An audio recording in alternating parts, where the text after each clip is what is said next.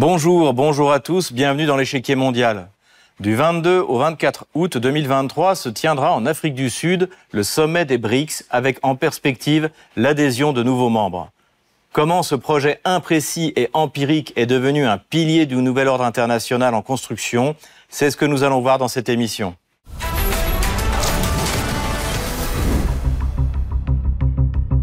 Le 30 novembre 2001, l'économiste anglais employé de Goldman Sachs, Jim O'Neill, désigne par l'acronyme BRIC les quatre pays à forte croissance dont la part dans l'économie mondiale augmente sensiblement. Il ne s'agit donc pas à l'origine d'une volonté commune des quatre pays désignés de s'associer, mais d'une constatation empirique de la puissance potentielle de ces États. Au contraire de la communauté économique européenne ou du G7, les puissances ainsi désignées avaient peu en commun. La Russie était une vieille nation européenne dont l'économie amorçait un redécollage difficile. La Chine, un peu plus de dix ans après le début des réformes de Deng Xiaoping, n'en était qu'au début de son ascension. L'Inde semblait prisonnière de son passé tandis que le potentiel du Brésil était difficilement perceptible par les acteurs occidentaux.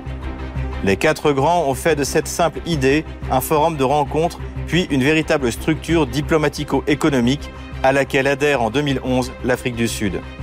Soutien au multilatéralisme et à la souveraineté des États, refonte de la structure des échanges économiques et promotion de la recherche et de l'innovation sont trois piliers des BRICS. L'organisation est devenue ainsi le club ouvert auquel beaucoup de nations rêvent d'appartenir face à un G7 enfermé dans ses schémas du siècle dernier.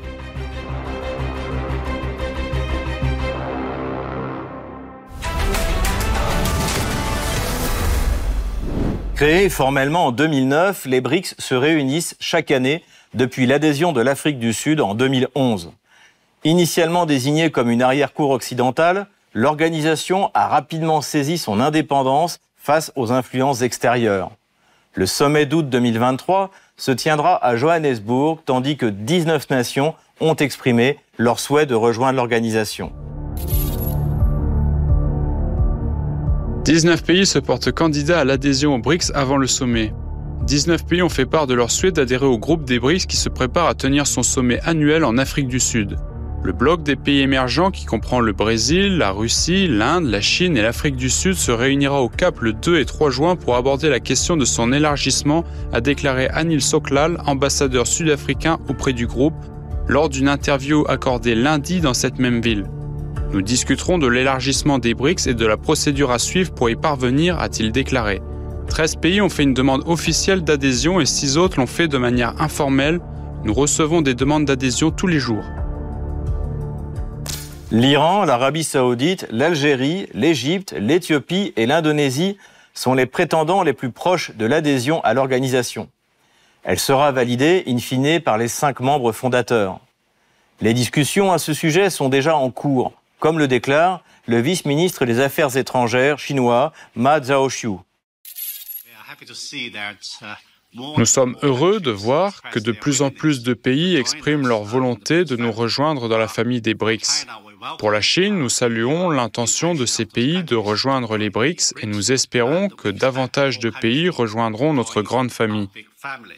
L'une des motivations de ces candidats de rejoindre les BRICS est de sortir de l'unipolarité imposée au besoin par la force armée ou les sanctions par Washington et les puissances occidentales depuis le début des années 1990. À Saint-Pétersbourg, à l'occasion du sommet russe-Afrique, le ministre des Affaires étrangères sud-africain, Nadeli Pandor, est revenu sur l'attrait exercé par les BRICS sur les pays candidats. Alors, pourquoi donc les pays veulent-ils intégrer les BRICS? Le Forum des BRICS est un forum jeune qui est progressif dans ses idéaux. Il cherche à se concentrer sur la paix, la sécurité et le développement. Nous ne défendons personne. Nous travaillons pour le bien du monde. Je pense que nous avons besoin d'une structure de cette nature. Nous souhaitons travailler de concert afin de régler les principaux enjeux du développement. Alors, je pense que c'est cela le principal attrait pour de nombreux pays. L'intérêt pour les BRICS se manifeste même au sein de l'Occident collectif, ainsi désigné par la Russie. Le ministre des Affaires étrangères français, Catherine Colonna, en juin 2023, a tenté de convaincre Pretoria de l'opportunité d'inviter le président Emmanuel Macron. Et donc nous réfléchissons à haute voix, mais c'est euh, évidemment une décision que les pays concernés sont seuls à même de prendre, a la possibilité de poursuivre ce dialogue, pourquoi pas au sommet des BRICS ou dans un autre format. En tout cas, ça n'est pas à nous à décider, bien évidemment, euh, et je le répète, euh, mais euh, le président de la République peut l'envisager. C'est une invitation lui est adressée. Et encore une fois, moi, je crois que puisqu'ils viennent à nous, on peut aller vers eux, que le dialogue, par définition, marche bien quand il marche dans les deux sens. Cette proposition n'équivaut pas à une candidature de la France au BRICS, mais suppose qu'elle participe aux discussions. Conséquence du soutien de Paris au régime kievien et au mandat d'arrêt de la Cour pénale internationale, la Russie s'est opposée à la présence du président français. Sergei Ryabkov a déclaré que la Russie avait informé l'Afrique du Sud du caractère inapproprié de la participation de M. Macron au sommet des BRICS. Le vice-ministre russe des Affaires étrangères a souligné que les BRICS sont un groupe de pays qui refusent catégoriquement le recours à des sanctions unilatérales pour traiter des questions de politique étrangère. Nous avons fait savoir qu'avec tout le respect dû au droit du pays hôte de recevoir des invités, nous devons prendre en compte le fait que les BRICS sont un groupe de pays qui rejettent catégoriquement les sanctions unilatérales en tant qu'outil de règlement des questions de politique étrangère. Il est donc évident que la présence de représentants occidentaux serait inappropriée, a déclaré le vice-ministre. Souhaitant vraisemblablement éviter les complications diplomatiques, c'est finalement Sergei Lavrov qui représentera personnellement la Russie au sommet. Selon le président sud-africain, Vladimir Poutine ne se rendra pas au sommet des BRICS à Johannesburg. Nous avons convenu que le président russe Vladimir Poutine ne sera pas présent au sommet, mais le ministre russe des Affaires étrangères Sergei Lavrov représentera la Fédération de Russie, indique le bureau du président sud-africain Cyril Ramaphosa dans une déclaration.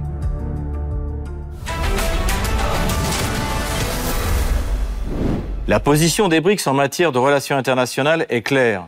Le refus de l'unipolarité sous la direction de Washington tel que le monde en a hérité au début des années 1990. Les BRICS ont tous les moyens de cette indépendance avec un potentiel économique, politique et militaire qui met d'ores et déjà en question et de manière définitive l'impérium occidental. C'est cet impérium que dénonce ouvertement le président Lula lors de sa visite en Chine en avril 2023.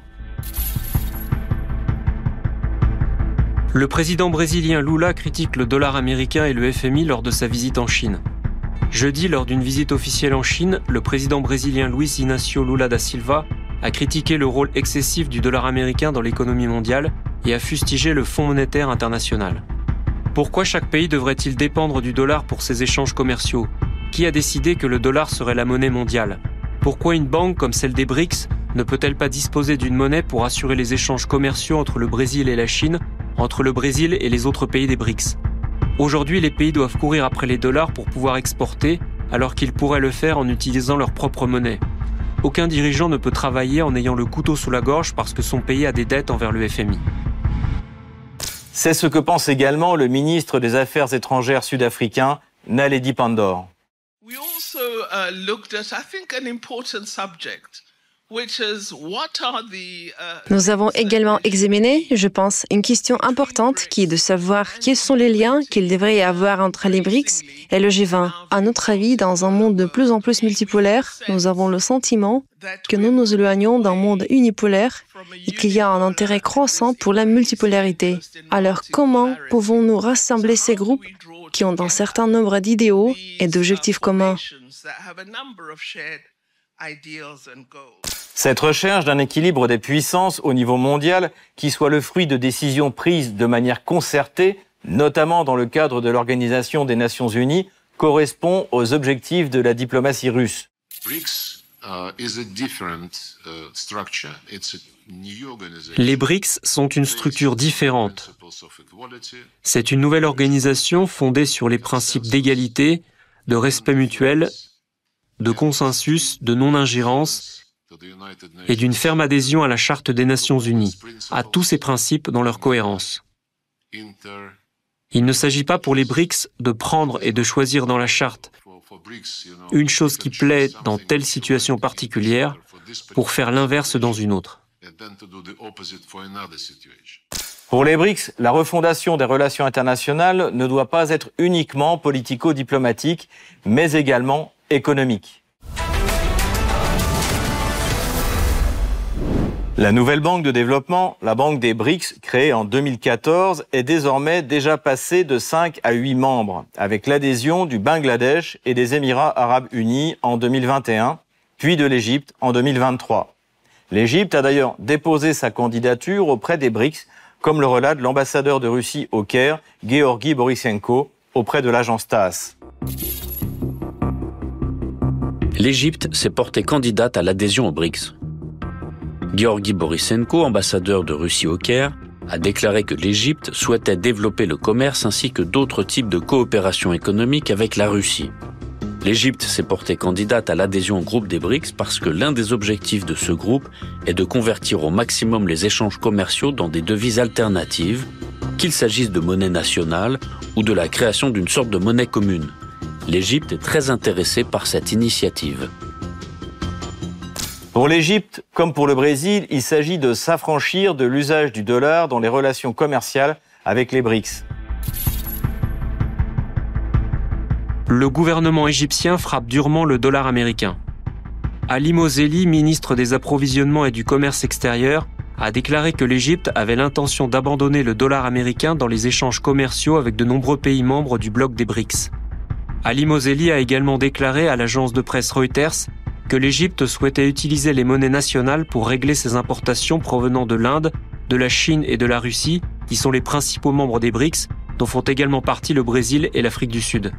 Le ministre a ajouté que rien n'a encore été fait à cet égard, mais des discussions sont en cours pour nous permettre de payer en monnaie nationale avec des pays tels que l'Inde, la Russie ou la Chine. L'accélération du remplacement des monnaies du G7 comme monnaie de réserve et d'échange s'explique par le poids des économies des BRICS dans le PIB mondial. En comparaison, les BRICS représentent 3,2 milliards d'habitants et plus de 30% du PIB mondial en parité de pouvoir d'achat, tandis que le G7 compte 777 millions d'habitants avec 28% du PIB mondial en parité de pouvoir d'achat en 2023, en baisse chaque année depuis le début des années 90 comment les pays des BRICS ont dépassé le G7 en produit intérieur brut basé sur les parités de pouvoir d'achat? Il est essentiel de noter que si la part du PIB des pays du G7 basée sur la PPA s'est réduite de 50,42% du PIB mondial en 1982 à 30,39% en 2022, la part du PIB des pays des BRICS a augmenté de 10,66% en 1982 à 31,59% en 2022. L'analyse révèle que la part des pays des BRICS dans le PIB mondial en PPA était égale à celle des pays du G7 en 2020, l'année de la pandémie. Depuis les années 80, la part des pays du G7 dans le PIB mondial a diminué de façon constante chaque année tandis que la part des pays des BRICS dans le PIB mondial n'a cessé d'augmenter chaque année.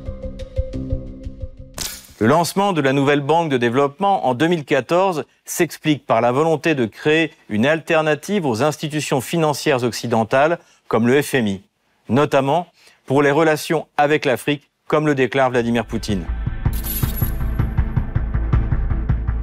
Poutine prône les règlements en monnaie nationale avec l'Afrique la Russie est prête à développer les infrastructures financières de l'Afrique, notamment en les connectant au système de paiement russe, a déclaré Vladimir Poutine. Il appelle à passer aux monnaies nationales pour les règlements commerciaux avec le continent. Afin d'élargir les liens commerciaux et économiques, il est important de passer plus énergiquement aux règlements financiers pour les transactions commerciales en monnaie nationale, y compris le rouble, a-t-il indiqué. La monnaie américaine est utilisée dans la finance internationale comme un outil de lutte politique. Certains pays membres ont même commencé à développer des mécanismes de paiement en dehors du système de paiement international SWIFT, contrôlé étroitement par Washington. C'est le cas de la Russie avec le SPFS, de la Chine avec le CIPS et désormais de l'Inde. Où les paiements numériques, même pour un thé à 10 centimes, sont d'une ampleur colossale. Les codes connectent des centaines de millions de personnes dans un système de paiement immédiat qui a révolutionné le commerce indien. des milliards de transactions d'applications mobiles qui ont facilité les affaires et amené un grand nombre d'Indiens dans l'économie officielle. La valeur des transactions numériques immédiates en Inde, l'année dernière, était bien supérieure à celle des États-Unis, de la Grande-Bretagne, de l'Allemagne et de la France.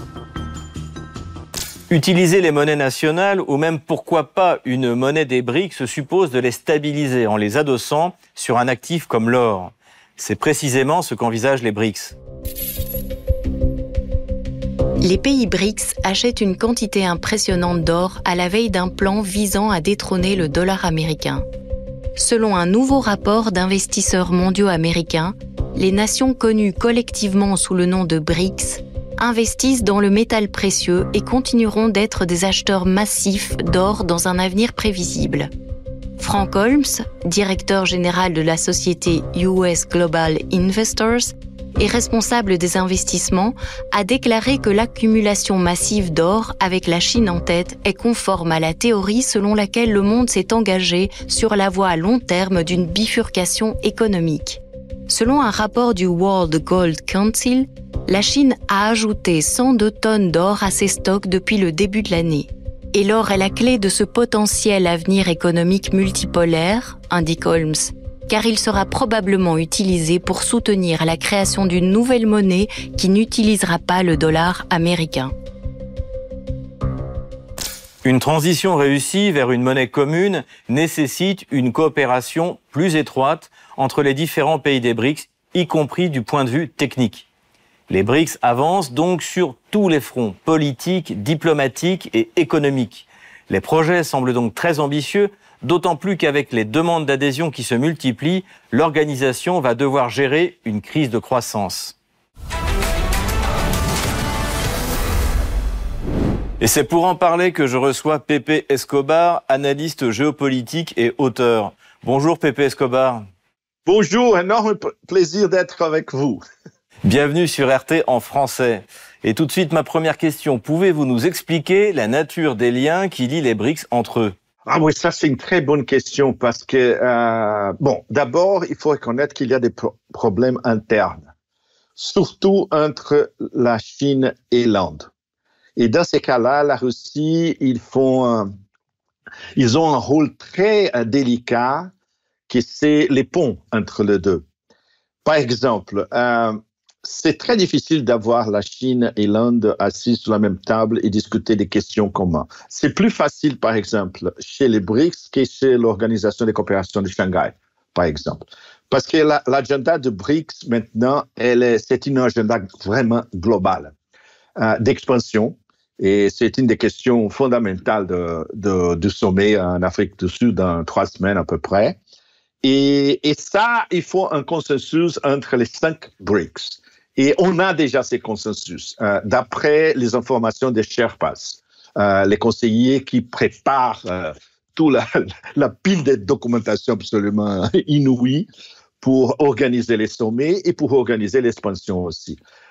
Il y a un problème interne aussi parce qu'il y a des BRICS qui sont beaucoup plus forts que les autres. Exemple, la Chine et la Russie par rapport au Brésil et l'Afrique du Sud. L'Afrique du Sud, c'est les nœuds plus fragiles, disons. Le Brésil est sous une énorme pression des Américains. Et l'Inde, c'est toujours très compliqué parce qu'ils font, c'est ce qu'on appelle en, anglais de hedging.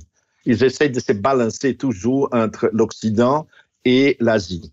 Et alors, euh, la, la, bonne chose de tout ça est, est-ce que, euh, en termes de organisation du sommet de l'expansion des BRICS, ils sont, disons, à 90% euh, d'accord. Alors, les BRICS, précisément, sont souvent présentés comme un anti-G7. Est-ce que cette comparaison vous paraît justifiée? Non, pas du tout. Pas du tout parce qu'ils ne sont pas contre les G7 ou contre l'Occident. Ils sont pour une organisation euh, complètement différente du système des relations internationales géopolitiques et géoéconomiques. Et maintenant, avec l'expansion, les BRICS Plus, les, BRICS Plus, disons, à partir de, à partir de trois semaines, disons. Euh, ça, c'est l'amplitude est vraiment globale. Et c'est un, un, un, processus extrêmement complexe d'organiser un, un, nouveau système de relations internationales. Ça, c'est d'une complexité énorme. Mais les trains a déjà sorti de la station, comme on dit en chinois, et, et les progrès sont énormes, surtout cette année-là. Alors précisément, euh, quelle est la vision des BRICS en matière de gouvernance mondiale et de réforme des, institutions internationales euh, On pense à l'ONU, on pense à l'EFMI. Est-ce que c'est -ce c'est un autre mondialisme? Non, c'est pas un autre mondialisme. C'est une multipolarité très différente du mondialisme et des systèmes de la globalisation comme il a été organisé par les Américains pendant ces, euh, dernières trois décennies, disons. Euh, oui, réforme de l'ONU, dans un point de vue que la Russie, par exemple, a déjà dit que l'Afrique doit être membre permanent du Conseil de sécurité à l'ONU. Euh, ils ont besoin de, voir, de plus de voir de troisième monde ou de ex-troisième monde, de monde multipolaire, où c'est ce qu'on appelle la majorité globale dans euh, les conseils de sécurité de l'ONU. Même chose pour les G20. Euh, la Russie, euh, Poutine lui-même, il y a quelques jours au sommet Russie-Afrique, il a dit que l'Afrique doit avoir un poste pour l'Afrique au, sein du G20. Alors, c'est tout, c'est une réorganisation du système global. Que le système global, comme, comme on le sait, c'est euh, unilatéral, surtout, contrôlé par les Américains. Euh, les Américains regardent le reste du monde comme des vassals ou comme des inexistants, pratiquement. C'est le cas de l'Afrique, par exemple. Et euh, dans un point de vue de BRICS, ça, il faut tout changer. Et il faut changer ça géoéconomiquement. D'où l'importance de la banque de BRICS, de New Development Bank, la, nouvelle banque de développement. Et, et ça, c'est très important aussi parce qu'il y a des membres qui ne sont pas membres de BRICS encore, mais ils sont déjà membres de la banque euh, du BRICS. Alors, c'est BRICS euh, géopolitique, géopolitiquement et les nouveaux euh, banques de la BRICS géoéconomiquement. Et, et tout ça est en train de changer. Alors précisément, vous, vous parlez de l'élargissement euh, des BRICS. Co comment ça va se passer concrètement? Ah oui, ça c'est très intéressant. Parce que tout ça, c'est organisé par les Sherpas, les conseillers. Euh, ils se réunissent pratiquement toutes les semaines, un peu partout. Et ils ont eu des réunions très importantes en juillet en Afrique du Sud, inclus une réunion avec de, des cinq membres de, chargés de sécurité euh, on avait par exemple Patrushev qui représentait la Russie, on avait Wang Yi qui représentait la Chine. Euh, et il y a aussi en parallèle euh, les réunions euh, de ce qu'on appelle les amis de BRICS. Ça, c'est super important parce que tout ce que les BRICS font en termes de délibération, les amis du BRICS font la même chose. Ça sont, disons, les pays qui sont euh, les plus probables intégrants de BRICS Plus. Je voudrais rester dans le domaine euh, économique et dans le domaine monétaire. Jim O'Neill, qui est le banquier de Goldman Sachs, qui est à l'origine de l'acronyme BRICS, BRIC oui. exactement, a dit au début du mois de juin, non sans mépris, qu'il n'y aurait jamais de monnaie commune parce que l'Inde et la Chine ne sont pas capables de s'entendre sur rien et que c'est tant mieux euh, parce qu'il ne fallait pas de monnaie commune pour les BRICS. Qu'est-ce que vous en pensez? Euh, L'analyse de Jim O'Neill sur euh, les difficultés euh, en Chine, elle est correcte. Mais le plus important, c'est que les BRICS ne veulent pas, au moins pour l'instant, une nouvelle monnaie.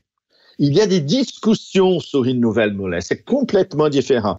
C'est ce que les BRICS veulent faire, c'est un système de paiement intra-BRICS qui peut être ex, euh, expandu au reste euh, de BRICS et plus tard d'autres pays qui sont intéressés.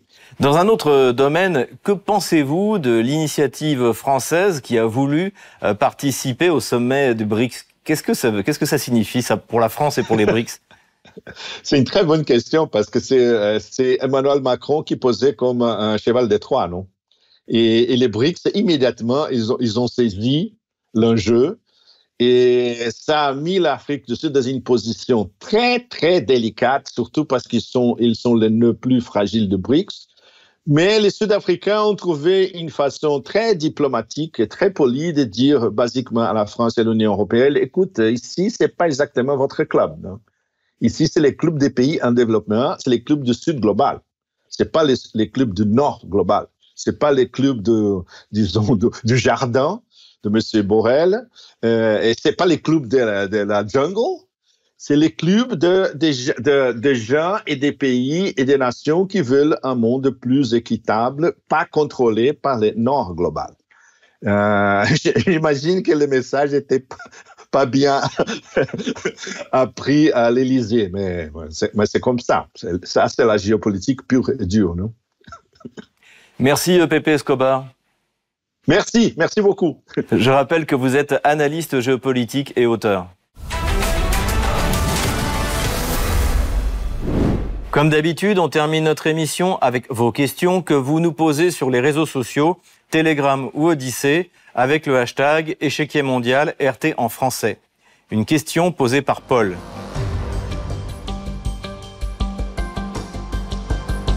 Comment les BRICS comptent-ils assurer leur sécurité collective? Le format des BRICS ne se présente absolument pas comme une alliance militaire. L'Inde et la Chine, par exemple, sont toujours empêtrés dans un conflit larvé dans le Cachemire. L'organisation est cependant un forum de discussion et de rencontres. Les questions de sécurité collective sont traitées au sein de structures comme l'Organisation de coopération de Shanghai ou l'Organisation de sécurité collective pour les anciennes républiques socialistes soviétiques. Philippe nous a également écrit.